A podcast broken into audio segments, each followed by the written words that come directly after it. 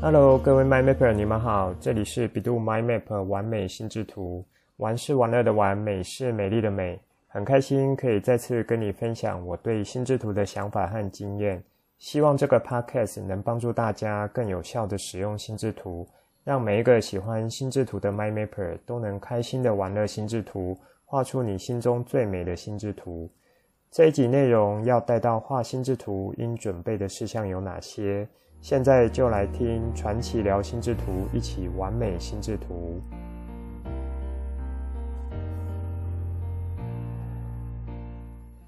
前面几集的内容主要是放在观念方面，这一集开始，我想来和你们聊一下方法的部分，也就是实际上操作心智图法的时候应该要注意的地方。虽然是讲方法，但其实也会有一些观念的内容。因为这两者是密不可分的，所以我会视情况，觉得在某个操作部分有一些观念你应该要注意的，那我就会多讲一些。接下来几集大概的安排规划会是这样子，就是方法的分享为主，然后穿插一些重要观念。主要目的是希望你能够更好的使用心智图这个工具，或说可以更好的学习心智图法。好。如果你有认真听上一集内容的话，就知道我讲心智图法这个背后要代表的意思是什么了。一开始我先稍微岔题一下，正好这阵子有将我的 Podcast 分享给几位朋友听听，那也请他们给一些回馈意见。其中有提到说我讲话的速度好像很慢，这个我觉得可能是看个人。因为我平常在外面讲课的时候，速度大概也就这样子。那我主要的角度是在于，我想我讲稍微慢一点，解释的完整一点，那可以让学生或听众可以听得清楚一点。其实认识我的人大概也会对我有这样的印象，就是讲话多半比较慢，那有时候会停顿个一下或两下。那也有人说这样子说话是比较沉稳的。我觉得这些都是很好的回馈，就是用不同的角度来看而已。那我老婆呢，就不止一次的跟我说：“你的讲话可以再快一点吗？快点带到重点可以吗？快点带到你要讲的东西可以吗？”甚至有几次还说我的反应像恐龙一样。她说：“诶，她问话，那我隔了差不多十秒左右才会回答，当下很想把我雷下去，哈哈哈。”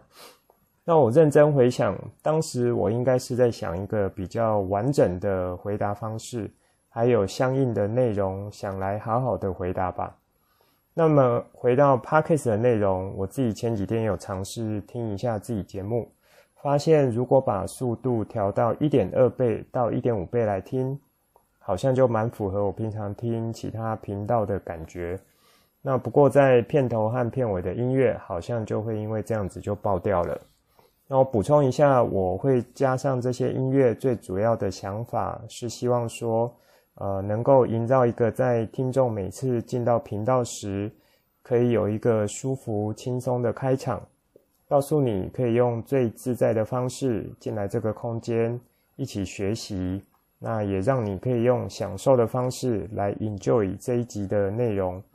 如果你也会听一些音乐的话，不知道你有没有听出来，我使用的是什么样子的音乐呢？呃，我使用的音乐是我很喜欢的萨克斯风音乐。那目前我自己也有在学习吹奏，我觉得萨克斯风的音色很美，很性感，有一种可以穿透到我的细胞的感觉。那之后有机会可以再聊一下这部分。我们先回到正题。以上呢，就是我想要安排，呃，从你进场之后可以感受，那就是希望说，呃，透过音乐让你放松，然后来享受我把这个心智图法的一些观念和经验跟你做分享。如果你觉得我讲话速度慢的话，那其实你可以来调快。那如果说觉得调快的时候，那个进来的 feel 不见了，那就把它调整回来，或是说听音乐的时候就用正常速度，进到主要内容的时候再加快一下速度。那其实这些都非常看个人，每个人习惯的速度都不一样，所以就是以你听起来舒服又轻松，而且又能够吸收内容的速度，这样就好了。那我这里呢，也会在之后试着尝试调整一下速度看看。本集节目的主题呢，就是想要告诉你，如果要画心智图，应该要准备的事项有哪些。那这里呢，我会从几个面向来谈。第一个就是比较实际，就是真正要准备的工具。那第二个呢，就是从心理的层面，应该可以怎么来准备。好，先从呃实际面向来看。那实际面向又可以分作基础版或是豪华版。所谓的基础版，就是说用最低限度来准备，这样子就可以了。那豪华版呢，就是像字面上的意思，就是有所谓的只有想不到，没有做不到。那你就可以用各种的方式去扩充你想要的这些工具或配件。好。基础版是要准备什么东西呢？首先，你要有五色以上的笔。这个笔可以是色铅笔，可以是多色笔。呃，所谓多色笔呢，我这边定义一下，就是像类似原子笔，但也不算真正的原子笔哈。它是笔杆比较粗的，就是里面可以容纳很多支笔芯。啊、有这种蛮专业的这样子的一种多色笔。好，另外还有像彩色笔、蜡笔这些都可以，就是以方便使用为主。像我自己就有准备一支多色笔，那笔杆就是可以容纳五种颜色的笔芯，用完的时候还可以替换。呃，我目前在用的是，我记得是呃三菱这个品牌的。那笔芯的粗细呢，我觉得也是看个人，我比较习惯用零点五的。那当然，我记得还有零点三或零点七啊，这个其实是没有一定，就是以个人喜欢或是说画出来的线条，呃，有符合你的需求，我觉得也就 OK 了。那这样子的笔呢，在一般的文具店应该都会有，或是说找大一点的文具店，我相信都能够找得到。那我是把这种笔当做我的随身使用。就是需要进行比较快速心智图绘制的时候，例如说听演讲，或是和朋友聊天，临时有想法的时候，那它的目的就是快速完成为主，所以只要一支笔就能够满足多种颜色的需求。那此外还有一种更简化的方式呢，就是利用单色笔或是铅笔，就是当下想把脑中的想法很快速的画出草图。那也因为只有一种颜色，所以我也就是把这样子画出来的东西当作是草稿来用，就是快速的使用。那如果是在家中啊，有比较充裕的时间，想好好画一张手绘心智图的话，那我就会准备一盒色铅笔，那以及搭配多色笔啊，有时候还会有几支常用的彩色笔。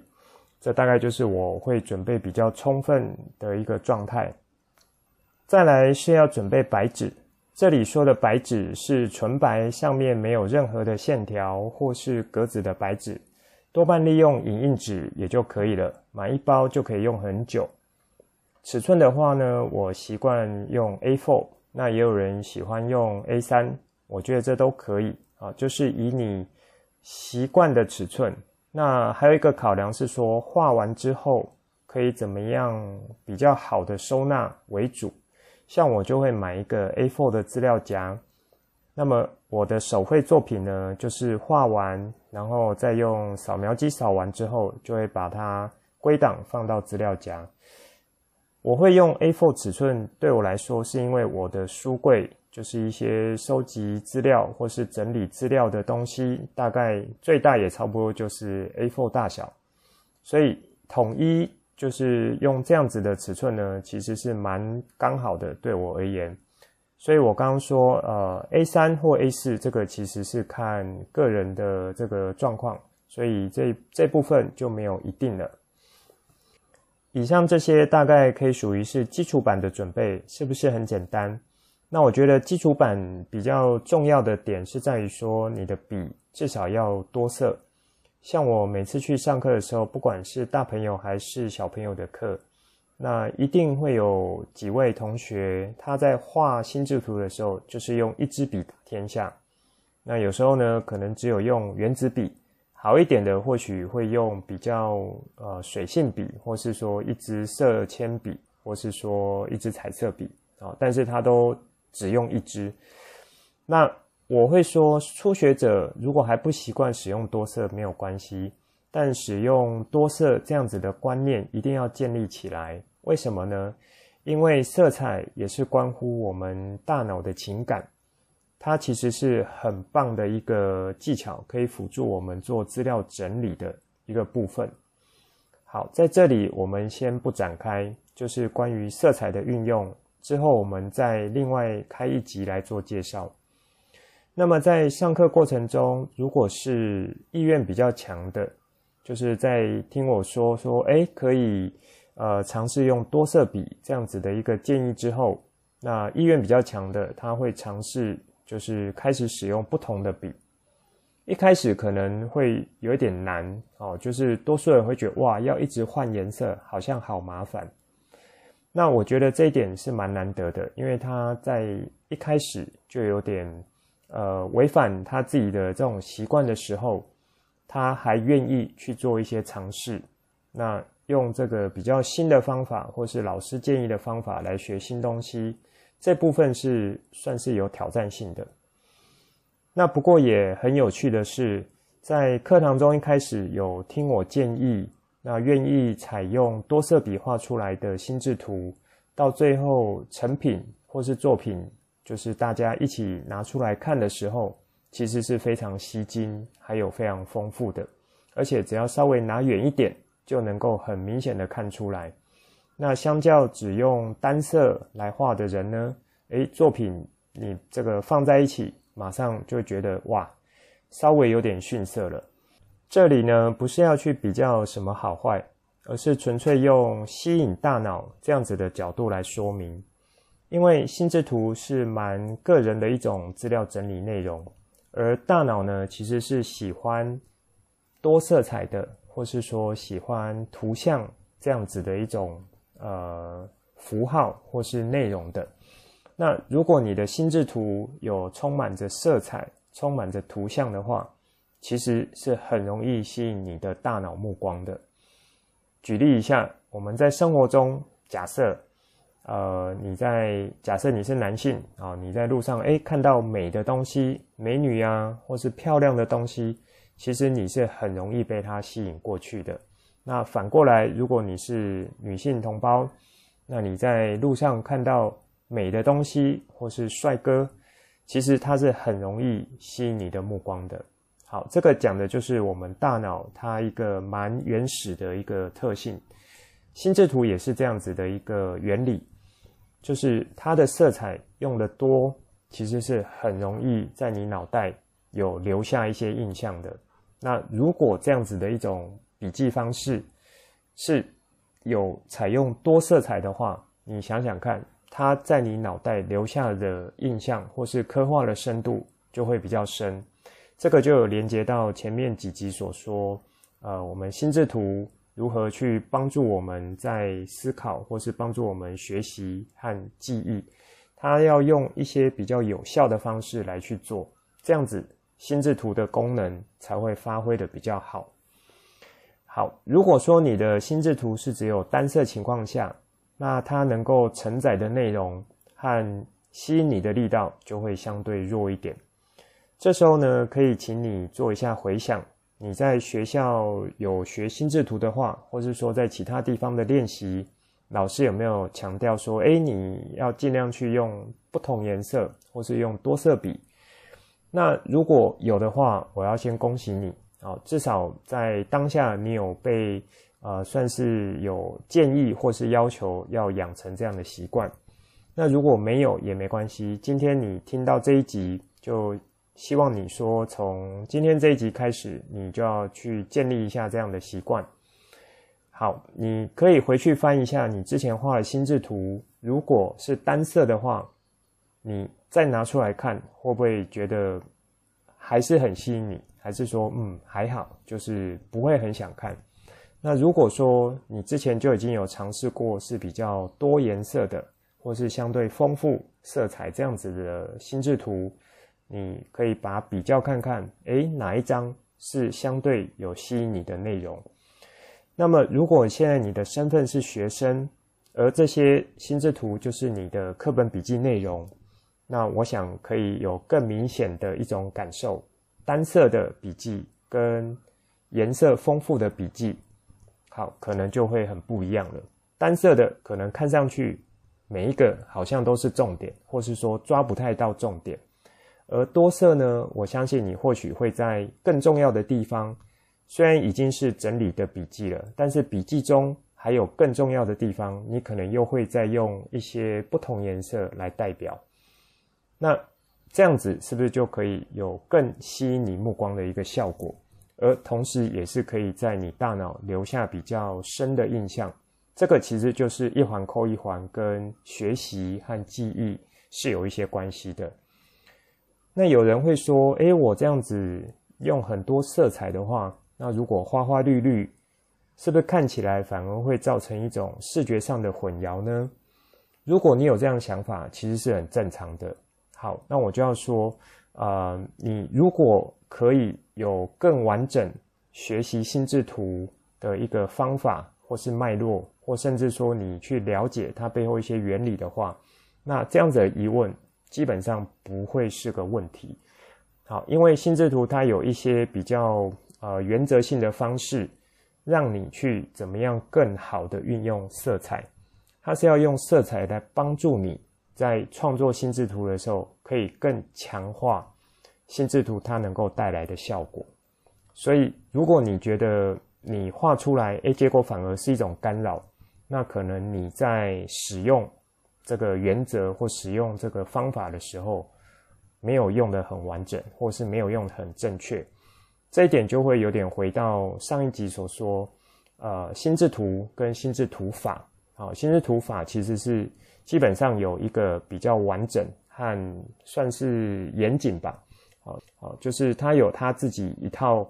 呃，比较充扎实的这样子的一个方式。那你遵循他这样子的一种方式来去学的话，你的心智图能够发挥的效果就会比较好。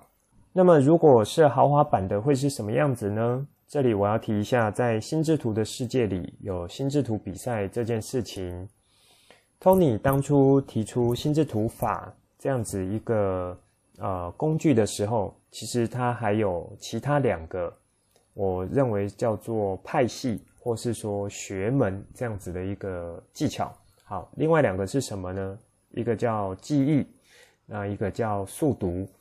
这三者，心智图法、记忆、速读，其实是息息相关的。诶，你有没有发现它们中间有什么样一个关联呢？没错，当初 Tony 其实提出心智图法。连带有带出速读跟记忆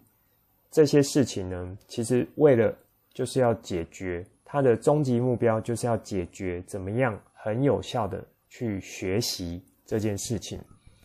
而且是对于当下你想要学习的事物也好，学习的新知识、新领域也好，它都可以很有效的帮助你。从外部，然后进到你的体内啊，大脑中，然后同时做一个有效的消化，之后再做产出，其实都很关乎这三者的技巧啊，速读、记忆、心智图法。那我们稍微展开一下，像速读，就是我吸收这样子的一个时间效率啊，我如果会速读，其实是很快的就可以把大量资讯。先进到脑袋，那心智图呢？大概是处于呃中间的这个阶段，它可以很有效的帮你做一些整理结构性的东西，或是系统性的东西，把它安排储存在你脑袋。那记忆呢？其实是从这边大概就可以开始类似做辅助。好，我们要能够记的话，其实。是会有一个呃，算是蛮有系统性的一个技巧来辅助的。那当你之后，比如说像要考试的时候，理论上你就是要从你脑袋把东西提取出来，这时候又跟心智图有关系，然后记忆的技巧也有关系，所以这整件事情串起来就是要解决在学习上如何可以更有效的来去来去完成。好，这个稍微展开一下下。最早在 Tony 这边的机构呢，那我记得是先记忆大赛开始。好，所以记忆大赛可能有三十几年了吧。那心智图和速读呢，大概是差不多十年左右的时间。啊，会办心智图大赛，一方面是为了推广心智图法，那一方面也是作为各地使用者一个交流的机会。心智图比赛至今大概有十几年时间，在二零一九年，当时我算是台湾的代表去北京参加世界赛。而近几年世界赛大概都是在大陆做举办，你知道的嘛？世界赛场合就是高手林立，各种争奇斗艳的独门功夫都会在这里展现，可以说是一个集合了顶尖高手的场地。那心智图比赛其实是有分等级的，就是像从国家赛，好，那低一点的就叫区赛，然后国家赛以上的呢就是世界赛。以世界赛来说，就是最高等级。好，在世界赛等级呢，它原则上就是一个大长桌，一张桌子，两个人会坐在两边。那在现场，你就会看到各国的选手哦，有欧洲，然后亚洲、美洲这些团其实都有。那你再仔细看他们准备的工具哦，就是像画笔这这这个工具呢，可能光颜色就有三十色以上，然后。又会分细笔三十色，粗笔三十色。那有一些更专业，还会准备笔笔头像毛笔一样的这样子软笔，就是为了要画出漂亮的枝干。那这里所谓漂亮的枝干呢，就是 Tony 所说的 organic branch，就是叫有机的枝干，或是说有生命力的枝干。当你看到这样子心智图的时候，其实你的大脑会随着这样子的枝干，它的脉络跟着起舞，就会顺着它这样的枝干脉络，同时把它上面承载的内容一并的很有效的进到你脑袋。那你在看这张心智图的时候，其实也会感受到这张心智图带来的生命力。你可能会问说，有这么夸张吗？那如果你有机会，你可以上网络搜寻一下，看看世界高手画的心智图，好，或是说你进我的官网看一些我的作品，或是我有呃就贴一些学员的作品，就是尤其在手绘的部分。那你看了之后呢，你大概就会知道我所说的这种有机枝干、有生命力的心智图是什么样貌了。高手画的可能还会再上到一点。艺术层次了哦，就有点像是艺术作品，比如说像一幅画、一件雕塑品，你看着看着，或许会产生一些共鸣或是感动，那甚至可能情绪还会上来，然后流一点眼泪之类的。那我自己呢，是认为在软体和手绘上，那种看的感动是会有差别的。像我手绘的心智图。我自己知道，在当下是用我自己当时的一个生命或是热情灌注下去，用心所画出来的图。所以，当之后我再翻出来看的时候，诶，这样子的心智图的确是蛮吸引我的，会蛮有感觉的。然后，当时画图的心情或是想法，或是一些感触，好像又可以随着在看这张图的时候，一幕幕的呈现出来到眼前了。那这些因为是属于我自己亲身经历的部分，所以我就是还蛮能够理解 Tony 所说这种有机的生命力的枝干可以带给你感动这件事情的。那因为我开始有这样子的感觉，诶，我就觉得好像我的这种作品是不是有触碰到一点艺术的层次了？因为我会对作品是有一些感动的。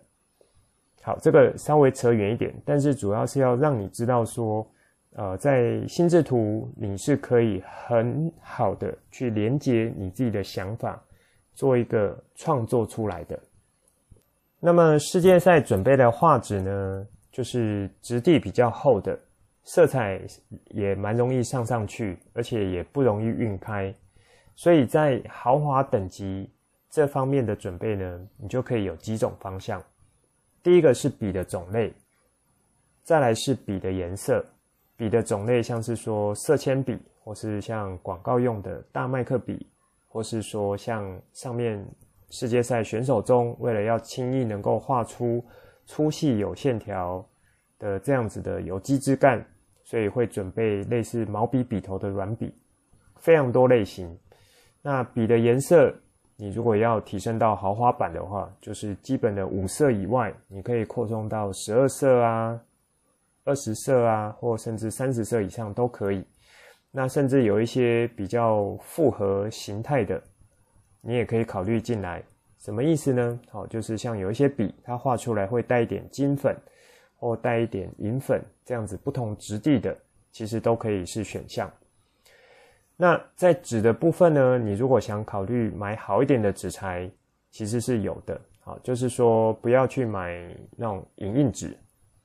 那你去买那种一包可能十张或二十张，诶，其实价格有中高的这样子，诶，其实它质地是比较好的。那或是说你在买素描本的时候，可以考虑是无酸的这样子的一种纸张材质，这样子呢，在色彩的保存效果就会比较持久，不会因为时间而逐渐的泛黄。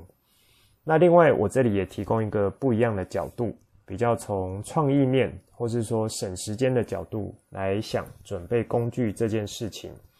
因为心智图是蛮强调图像的技巧。那多数人可能会觉得说，诶，自己的图其实是画不好，或是画得不像的。那这时候我的这个小技巧就有帮助了。你可以去买一些现成的卡通图案章，挑几个常用，或是说有固定想表达某些意涵的图示。啊，比如说问号这样子的一个图章，可能可以就代表正在思考；或者说有一个电灯泡的图章，诶，它可能就是代表创意发想。那如果有一个大拇哥的图章，那可能就表示认同、很棒等等的。其实这样子的图章类型呢，在文具店也都非常多。好，就是挑几个你觉得会常用的、通用的，那这种就是可以来帮助你。啊，因为我们现在强调，虽然说手绘，但是有一些部分你觉得可以有一些替代的话，还是可以的哦。好，这里属于跟图像有关的一些运用呢，那我一样就是先带到一点就好，之后有机会再用一集的节目来好好的谈图像，因为图像是跟我们大脑的思考也是很有关系的。那么在这些小巧可爱的图像章之外，如果你有机会可以做一些客制化的话，或是说你想做的话，其实也可以尝试做几种中心主题的章，那适合几种常用的情境，比如说你常会做图书笔记，你其实就刻一个书本形状的章，诶，那你想要做这个图书笔记的时候，就中心主题直接盖下去，然后就可以开始展开。那如果说你们呃是公司，或是说可能常需要做一些创意发想或发散思考，那你或许就刻一个电灯泡的章，好，这样每次你要做讨论，诶，这个章盖下去就可以开始画心智图了。那还有像是说要做规划方面、计划方面的话，可能就是刻一个时钟，或是说一张纸加一张笔这样子一个图示，诶，看的人大概也都会。了解到说，哇，这个就开始要来做规划了，要来做计划了。那我提供的这些技巧，其实是有另外一层含义的。好，就是说，当你有这样子一个中心主题的章盖下去的时候，有时候会有一点像是一种仪式。什么意思呢？就像当你把这个灯泡章这个中心主题盖下去的时候，诶，你知道这时候就准备。要来启动做一些创意思考的讨论了，其实它一定程度是会启动你的大脑去做运转的。想要从这个图像开始，赶快展开一些枝干，或是说去填一些不同的色彩，然后把心中的想法把它展现出来。好，这整个好像就会引发出来了这样子的一种仪式感。那听起来有没有像是说巫师或魔法师他在进行某项这个法术的时候会需要的一系列动作？其实我们大脑也是需要这样子的一种仪式感来帮助你达到那个状态或进到那个状态。此外，市面上还有一些这种像尺啊，只是比较大只或比较这个宽的这样子一种尺，那或是说你看起来会像塑胶板子，它的中间呢就是有挖洞，或是说有个形状，比如说是圆形啦，或是说三角形、正方形，像这样子的一种这种塑胶板子或是文具啊，这个在一般文具店应该也都有，那这些也都可以作为辅助。你来做这个心智图绘制的一个工具。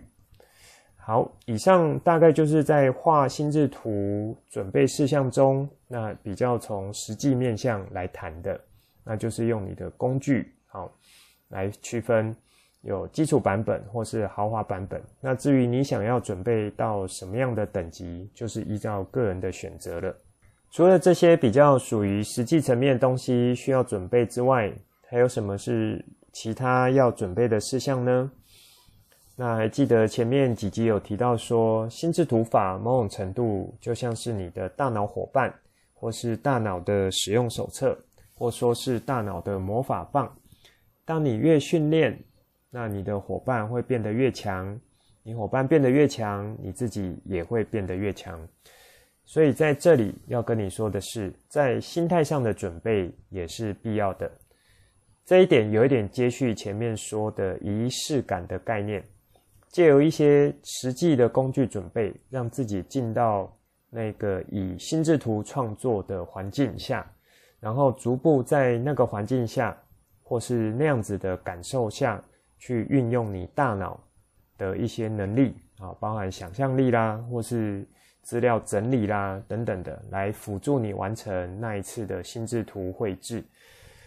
这边我可以从另一个点来辅助说明一下，不知道你有没有听过心流理论？这是很有名的一位心理学家所提出，就是当你进到心流这样子一个状态的时候，你会全神贯注的在这里，以及会有充满这个正向的感觉，或是充实的感觉，觉得当下在做这样的事情是非常棒的。非常值得你去花时间完成它的，所以呢，让自己进入心流状态，这样子一个准备，也是你在画心智图的时候是可以去思考来采用的。那我觉得这一点其实是蛮重要的。好，前面初学的阶段或许是方法啊、观念啊或技法这样子的学习，但学到一个阶段之后呢，你其实是要能够享受。在画心智图的当下，或是创作心智图的当下，当你能够享受的时候呢，你会知道你进入了这个心流状态。关于心流状态这个部分，因为每个人心理层面啊，或是精神层面，或是可以投入的时间，还有画心智图当下想法，其实都不一样，所以我比较没办法跟你说一个很标准的那样子的状态是什么。就是说，应该怎么很标准的去准备这样子一个心流的部分，但是你可以依照这样子的原则，或者说你你觉得我讲的还不够清楚，你可以上网路再多看一下关于心流理论这样子的一些说明，然后依据这些原则呢，去试着去练习属于你自己的一种心流状态。这部分，当你有做越多的练习，你也就越容易能够启动这个开关，然后结合我所说的仪式感来帮助你。然后呢，你把这些当作是学习心智图跟画心智图应该要准备事项很重要的一个部分，包含了实际层面和心理层面。然后你这样子持续练习一阵子之后，你就可以感受到。进入心流状态，帮助你画心智图的好处在哪里？以上呢，是我想在这集节目带给你的内容，也是在这一集进到比较属于方法的部分，或称作是技法。还记得我说学心智图有分观念和方法，希望你能先了解正确的观念，再来学习如何操作，这样子在学习上会更加的完整。这里帮你整理一下这一集的重点，就是画心智图应准备的事项有哪一些啊？我们可以从实际的面向，就是你也可以把它当做是工具面，或是说心理层面这个面向来看。以实际面向来说，又有分基本款和豪华版。那最基本最基本呢，就是要有一支五色笔和白纸。记得这里讲的白纸呢，是没有任何线条格子的白纸，大小呢 A3、A4 都可以。如果是要作为随身携带的话，可以买一本素描本或是全白的笔记本。那你要随身携带的话，大小或许就可以小一点，可能是 B4、B5。这样子的大小，那就看你平常的包包放得下尺寸有多大。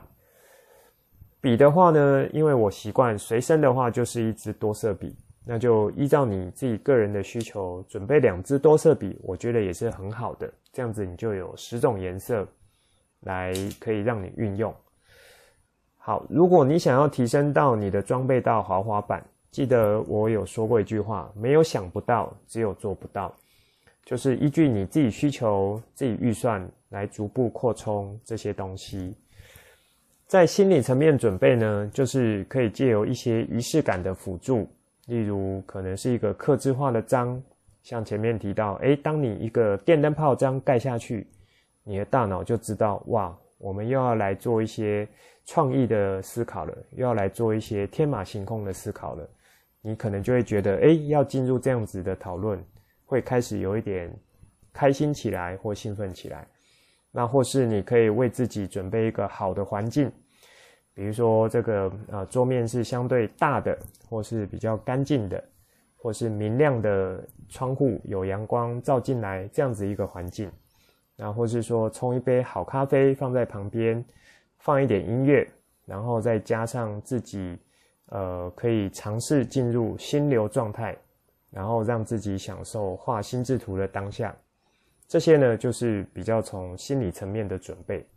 好，现在就欢迎你跟着我一起操作，逐步来熟悉心智图法，以及来喜欢上心智图法。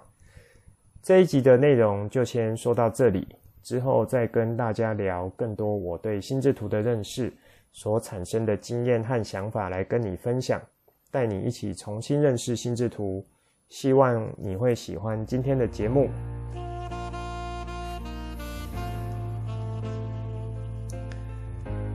本节目是由 bEDU MindMap 完美心智图制播，我是传奇，也可以叫我 Coach。欢迎你听了之后有什么想法，可以跟我互动，例如画出心智图，或是留言来跟我做分享。节目当中附上官网、脸书还有 LINE 社群资料。